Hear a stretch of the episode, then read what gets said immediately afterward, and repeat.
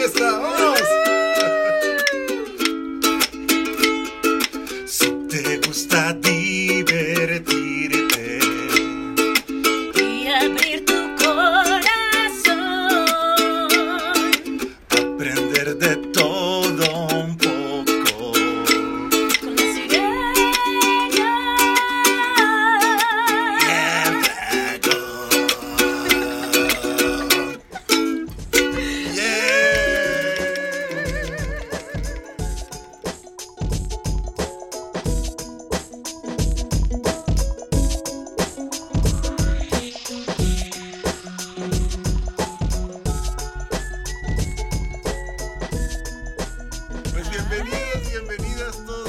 A este podcast totalmente en vivo. ¿Cómo te sientes, amada Sirena? Bien emocionada, no estamos acostumbrados a estar transmitiendo en el Face este podcast que para ustedes debe ser de madrugada, así que gracias por desvelarse con nosotros. Ajá. Para nosotros es de día, así que no estamos desmadrugados como ustedes en el chisme madrugador. ya venimos desmadrugados por el baby. Así que nosotros le seguimos la parranda. Tenemos ocho meses en parranda y te estamos invitando hoy a todo sofar en vivo y directo por acá, por nuestro fanpage de La Sirena y el Dragón. Y el tema de hoy, amadísima Sirena. Vidas pasadas. Oh, re, mi, fa, sol, la, si, do. Acordando de mis vidas pasadas mexicanas. Espera, espera, espera. Ah. Bueno, pues es un tema muy fascinante, muy hermoso. Hemos coincidido en muchas existencias. Sí. claro que sí, obvio. Eh, muchas veces platicando sobre un tema que espiritualmente tiene mucha profundidad.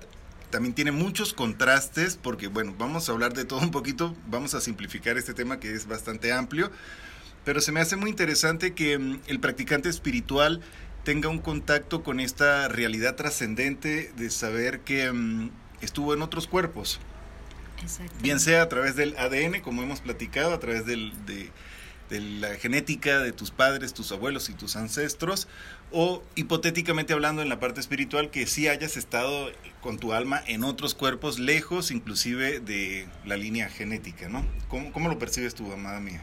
Yo tengo la percepción de que es necesario que genéticamente hablando hayas pasado por ahí para decir que ahí están tus vidas pasadas. O sea que tu tarata tarata tarata tarata tarata tarata tarata tarata tarata tarata tarata tarata tu tatarabuelo posiblemente fuiste tú en alguna encarnación pasada. Entonces yo sí creo que, que es muy necesario que genéticamente hablando tengas, ten- tengas algo sanguíneo, por ejemplo, de Cleopatra, para decir que fuiste Cleopatra en una vida pasada. O Cleotilde, no sabemos. Pero sí, o sea que sí tiene que haber una relación genética con esa existencia. Esa es mi creencia. Pero bueno, esto es algo tan subjetivo que posiblemente hay, pero muchísimas maneras de comprenderse este tema que es tan difícil en este momento de nuestra humanidad de comprobar científicamente. Aunque ya la ciencia está investigando mucho todo esto porque ya hay muchos documentales en internet acerca de las vidas pasadas súper interesantes, por ejemplo, de niños que les hacen pruebas de, todo lo que dicen, eh, investigan todos los datos de los cuales recuerdan y resultan ser ciertos. Niños que recuerdan hasta cómo murieron, fechas, nombres, Wow. eh, ciudades, etcétera, y hasta los reencuentran con sus familiares de sus vidas pasadas y los familiares los reconocen. Qué interesante está eso. ¿no? Hay un meme por ahí, así que me gusta siempre compartirlo cuando estamos hablando de estos temas, que sale un señor platicando con su hijo y dice, yo no creo en eso de las vidas pasadas, son puras mamadas. Y el niño dice, así pensaba yo en mi pasada existencia, papá. Ándale, exactamente. Hay, hay, hay mucho material, actualmente como hay tanta información, hay mucho material. Por ejemplo, en esta zona del mundo es algo de lo más normal hablar de la reencarnación, hablar de vidas pasadas. No hay el morbo con el tema porque para ellos desde miles de años lo vienen procesando, lo vienen manejando, tan exacto y tan preciso como saber a dónde se van a volver a encarnar cuando mueren, ya tienen más o menos una programación, por el karma y por el dharma que ellos practican, porque ellos saben que si acumulan un buen dharma en esta existencia, les va a tocar una mejor existencia en el futuro, ¿no? El tema de los lamas, la reencarnación de los lamas que una vez eh, ya los astrólogos designan dónde es que se encuentra reencarnado, pues ellos se van todos en búsqueda de esa alma y si el alma está preparada para continuar con el trabajo espiritual, entonces se conectan y siguen con el trabajo de vida tras vida. Ese es el caso del Dalai Lama. Exactamente. Y bueno, para los que no saben dónde andamos, porque aquí bien como que si todo el mundo nos conociera, decimos pues aquí donde vivimos, pero nosotros estamos en este momento en Oriente, en Nepal, donde nació el maestro Buda, así que aquí andamos nosotros ya hace dos años. Ya mero. Se ha pasado volando el ya mero, vamos a cumplir dos años. Wow, sí, y, y compártenos un poquito más, mi señor dragón, acerca de esto de los lamas. ¿Cómo es eso? Bueno, ellos hacen una especie de compromiso con sus maestros porque ellos dicen que una sola existencia es muy poco para aprender de la espiritualidad, obvio, ¿no?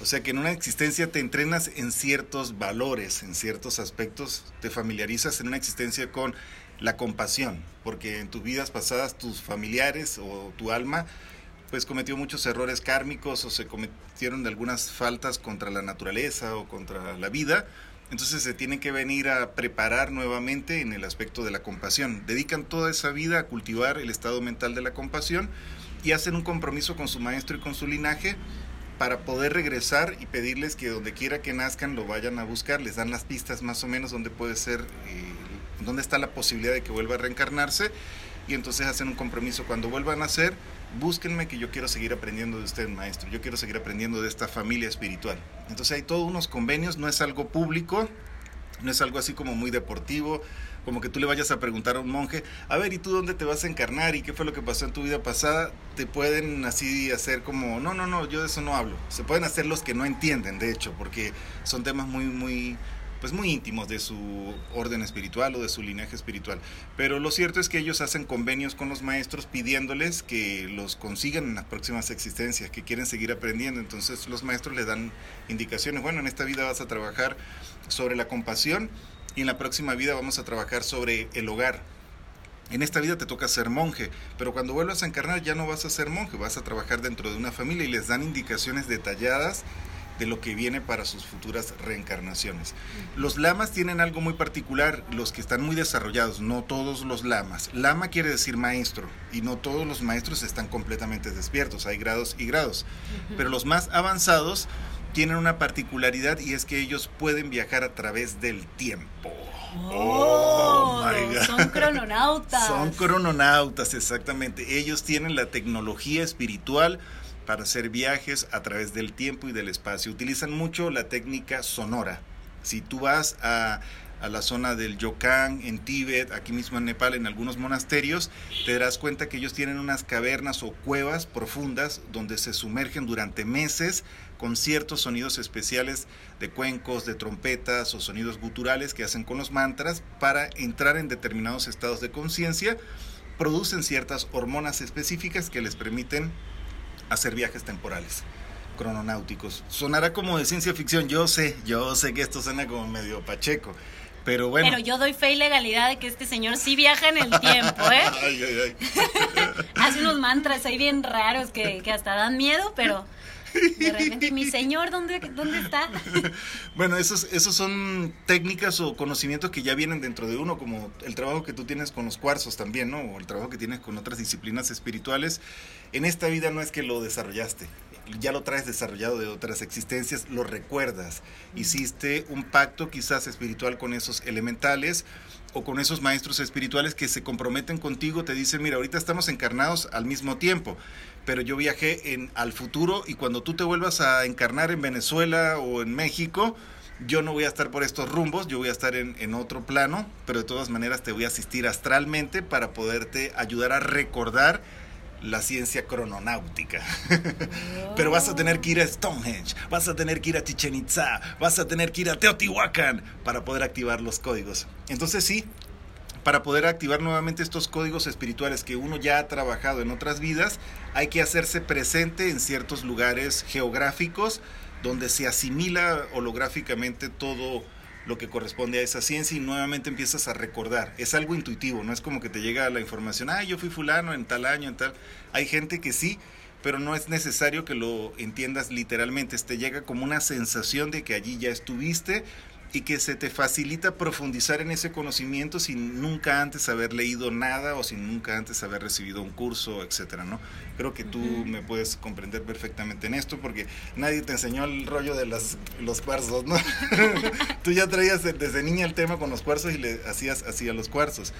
Recientemente descubrimos un misterio que se los daremos a conocer, se los daremos a conocer más adelante en, México. ¿Por qué suelta toda la sopa? No, yo estoy Vaya poco a poco yo estoy mostrándole algunos condimentos que van dentro de la sopa. Entonces, eso no, no nadie te lo dijo, ¿verdad? Eso es algo que tú ya traías allí en tu, en tu ser, que es pues son recuerdos de vidas pasadas que no están completamente conscientes. El día que estás frente a la tecnología que corresponde a ese conocimiento, dices, ay, esto como que yo ya lo sabía, yo ya como que tenía un entendimiento a priori de esto que estoy experimentando. Es el caso también que me sucede a mí con el tema de los viajes en el tiempo. Claro. Oye, mi amor, y no se te olvide que estamos grabando este podcast por medio de audio para los que nos están escuchando también en nuestros podcasts en Anchor y en Spotify. Así que usted anda haciendo señas y toda la cosa, pero los que nos están escuchando quizás nos, ya ni captaron. Ellos no van a poder captar esto, por ejemplo. eres Illuminati. Eres Illuminati. No, Illuminati es así, perdóname. Este es otro, este es otro, este es otro. bueno, yo tengo otra pregunta para usted. Venga. Que sabe mucho acerca de, de de estos maestros lamas y que por supuesto que nosotros estamos aquí en Nepal basándonos en lo que tú estás ahorita compartiendo, que sabemos que al estar aquí se activan también códigos de nuestras vidas pasadas, porque ambos hemos concluido y por supuesto recordado y vivido muchas experiencias respecto al tema de vidas pasadas aquí en Nepal y que tenemos un, un, un para qué de estar aquí también espiritualmente, no solamente por el gusto de vivir aquí, sino por cuestiones también relacionadas con vidas pasadas.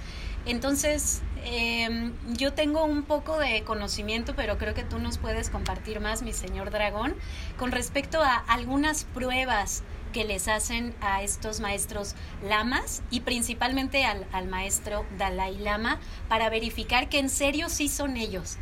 ¿Tú qué sabes de eso? Hay ocho pruebas específicas que le colocan a los lamas no se pueden hablar de todas, como dicen, no puedo soltar toda la sopa, no me vayan a aventar un coscorronazo los maestros del Tíbet.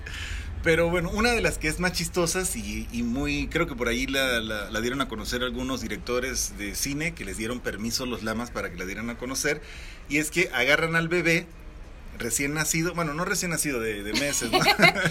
no de un mesecito, no, no, debe tener un año más o menos al niño, y entonces los lamas le colocan a un lado prendas de vestir de su pasada existencia. Por ejemplo, el cuenco, eh, una ropita que usaba Lama en su pasada existencia. Y al otro lado le colocan monedas, por ejemplo, monedas o cosas materiales que corresponden a la vida material.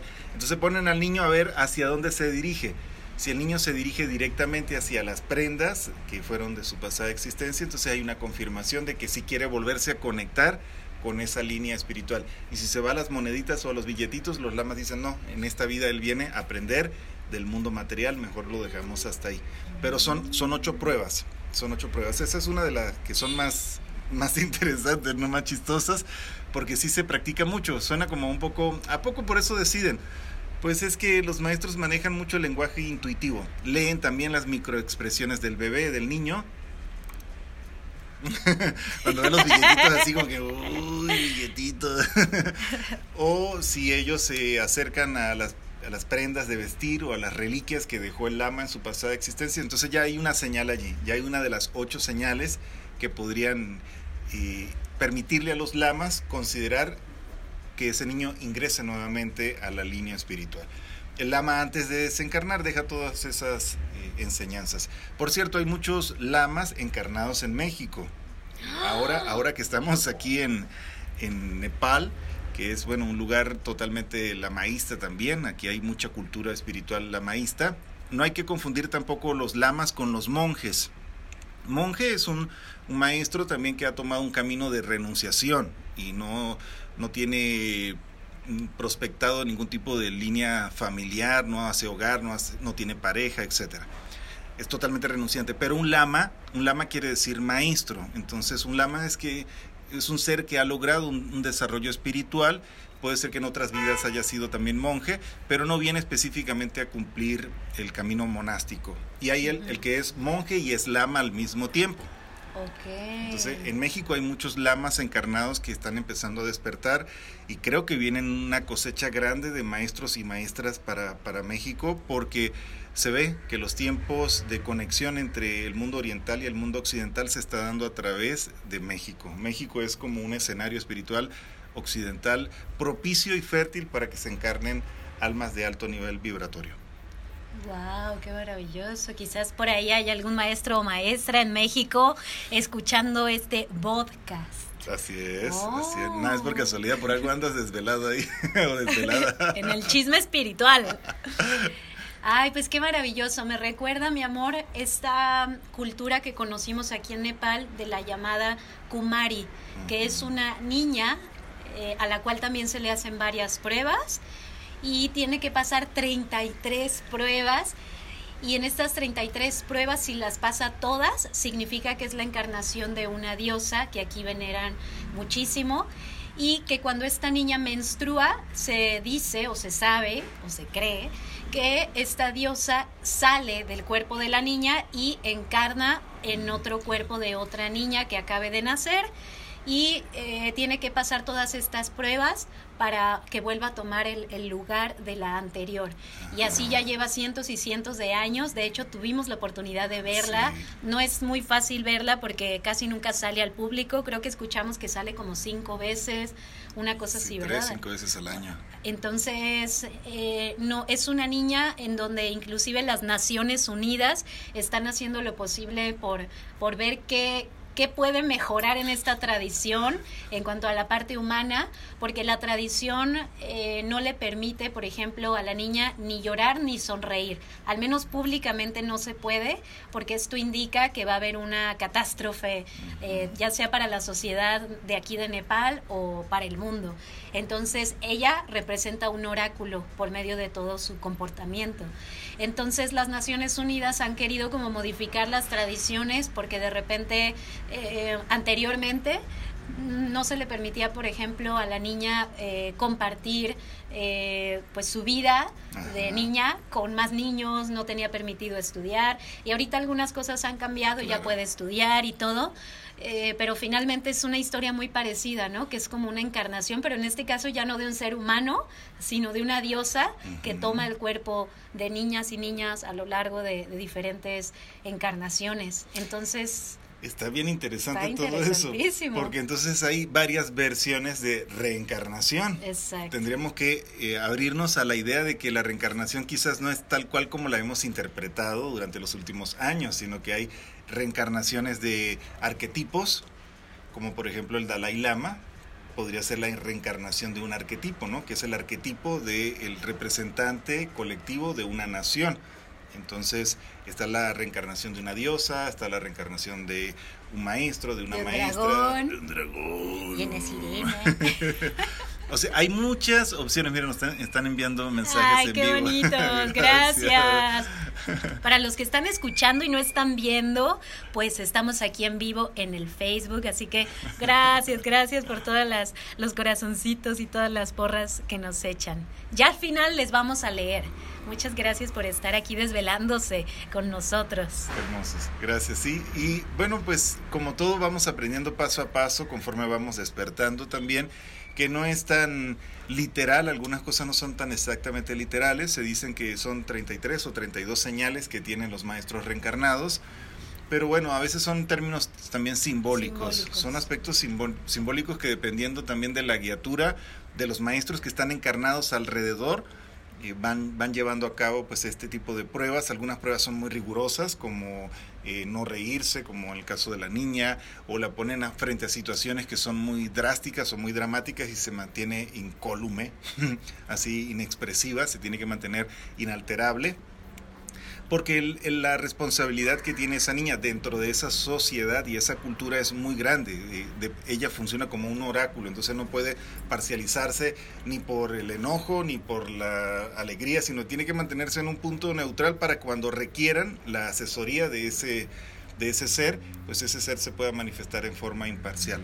Es, en realidad es misterioso, enigmático y también muy fascinante muy fascinante porque la conocimos a la niña y sí, pues sí tiene un aura así, algo muy especial, algo, te tripeas así, wow, ¿qué es esto? En pleno siglo XXI, todas estas cosas funcionando. Y sigue pasando. Y toda la gente así la levanta, no puede tocar el piso, pues, donde camina, pues hay puras bendiciones y no, pues los seres humanos somos bien curiositos, la verdad. Y cuando nos juntamos dos o más en el mismo canal y en la misma sintonía, suceden cosas suceden cosas. Cosas pasan. Cosas, pasan, cosas pasan.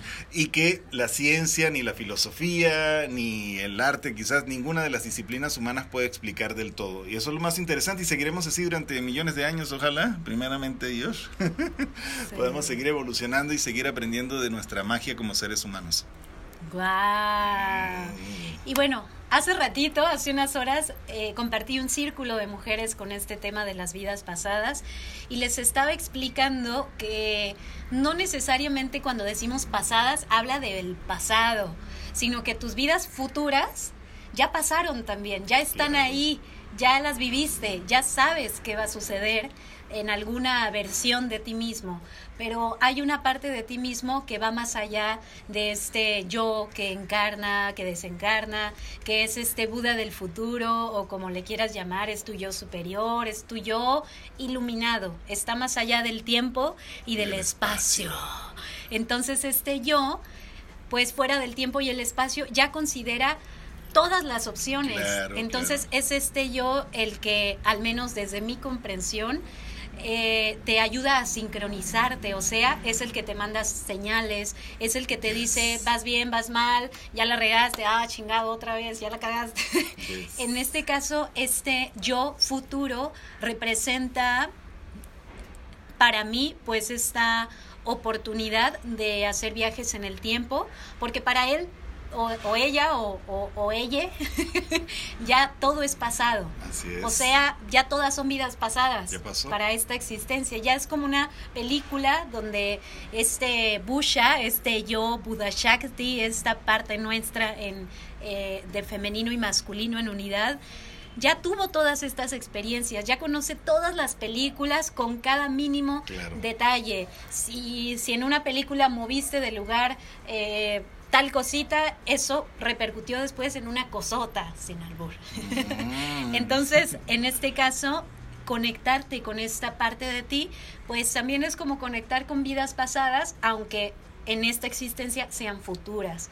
Entonces, eh, pues por supuesto que tenemos la intención al compartir todo esto de invitarlos a nuestro evento que vamos a oh, tener. cierto.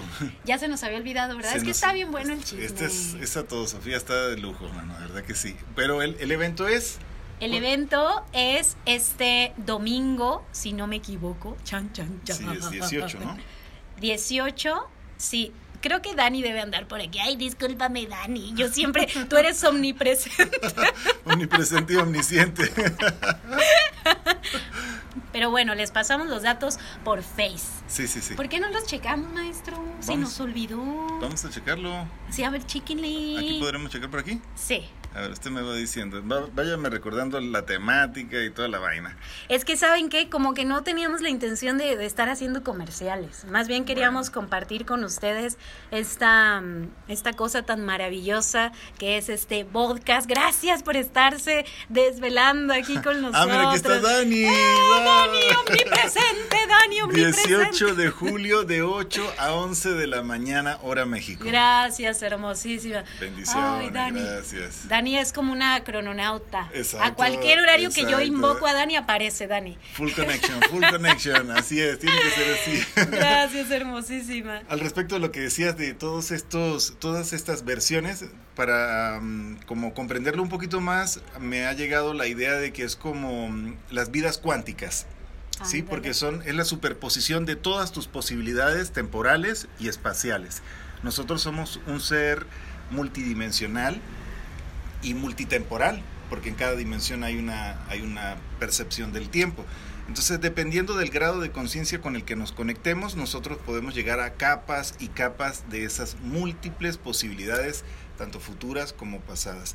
Y la suma de todas esas posibilidades es nuestro ser cuántico, no son nuestras vidas cuánticas que forman nuestro ser omnisciente, que está representado a veces en nuestros hermanos y en nuestras hermanas, en nuestros amigos, nuestros familiares, y por eso andamos conectados, andamos pensando en lo mismo, tú estás pensando en lo mismo que yo estoy pensando y estamos hablando de lo mismo que pensabas hoy, y, entonces de repente se forma toda una, una red de diosidencias, ah, de sincroconciencias que forma parte del tema de las vidas pasadas, pero ya desde una perspectiva más profunda, porque como bien lo dicen, no solamente hay que pensar en una línea como de mi pasada existencia en el siglo pasado, sino en todas las posibilidades que existen dentro del universo cuántico.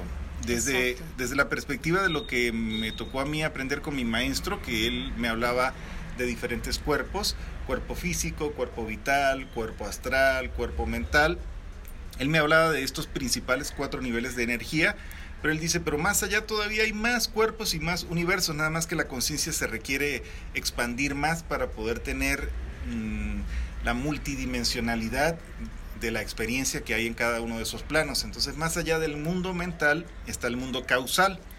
Y en el mundo causal, como es un mundo electrónico, se mueve a la velocidad de la luz, podemos nosotros tener experiencias simultáneas en el pasado y en el futuro. Está bien interesante y una de las mejores maneras de experimentarlos es a través del sonido. El sonido te lleva y te transporta a través del tiempo y del espacio. Una canción, por no decirlo mucho, pues te puede llegar a conectar con una experiencia previa.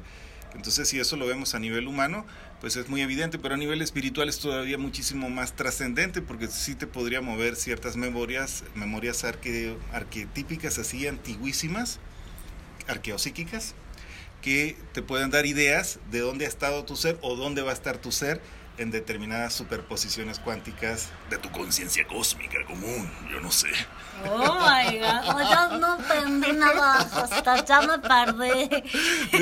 No, pues necesitas más filosofía, mija. Se nota que nos divertimos. Pues esa es la onda, una espiritualidad sin diversión, pues no tiene sentido ni convicción. Sí, pues gente hermosa, muchas gracias por escucharnos. La verdad es que queríamos hacer algo así cortito para que te quedes con las ganas, porque vamos a tener ese evento el 18 de julio de 8 a 11 de la mañana. ¿Y qué es este evento, maestro? Bueno, la maestra Sirena, nos, va a estar, nos va a estar compartiendo el tema de las vidas pasadas, nos va a dar una profundidad sobre el tema ah, y posteriormente vamos a llevar a cabo una meditación colectiva con un audio holofónico crononáutico. Oh my God. ¿De qué se trata eso? A ver. Pues la realidad, así, así, así, en poquitas palabras, es una regresión a vidas pasadas o futuras, ya de acuerdo a esto que te estamos compartiendo. Eh, previamente yo te voy a compartir unas tecnologías espirituales, tanto de protección para que solamente te conectes con memorias e información que vayan a tener utilidad en esta vida y que sean para tu más alto bien y vamos a hacer unas prácticas también para abrir más el tercer ojo. No más el tercer ojo, ¿eh? Bien, bien, bien. y después vamos a pasar a hacer esta meditación súper poderosísima que creó mi señor dragón basado por supuesto en las tecnologías del sonido que van a facilitarnos este viaje a estas áreas de nuestro ser que podrán estar ocultas, pero que con las debidas herramientas podrás acceder a ellas. Y usted díganos más de la parte técnica, por favor. Bueno, para mí es el trabajo holofónico más avanzado que he realizado hasta ahora. Es toda una hora de meditación. Está, recreado. no se siente. está recreado dentro de un guion como un viaje, que vas a hacer un viaje en una nave y todo, así tal cual como algunas de las meditaciones que he hecho y que tengo en mi canal de YouTube para que la mente creativa se active, para que tu niño o tu niña interior se, se conecte con la experiencia, porque de verdad que te vas a divertir. Hay muchas cosas interesantes en el audio. Y hay tecnología como binaurales, hay holofonía, vas a tener la experiencia 8D, o como dice la maestra, la sirena dice realismo sonoro. Vas a tener un realismo sonoro increíble, vas a tener la capacidad de recrear pasajes sonoros en tu mente y transportarte más allá del tiempo y del espacio.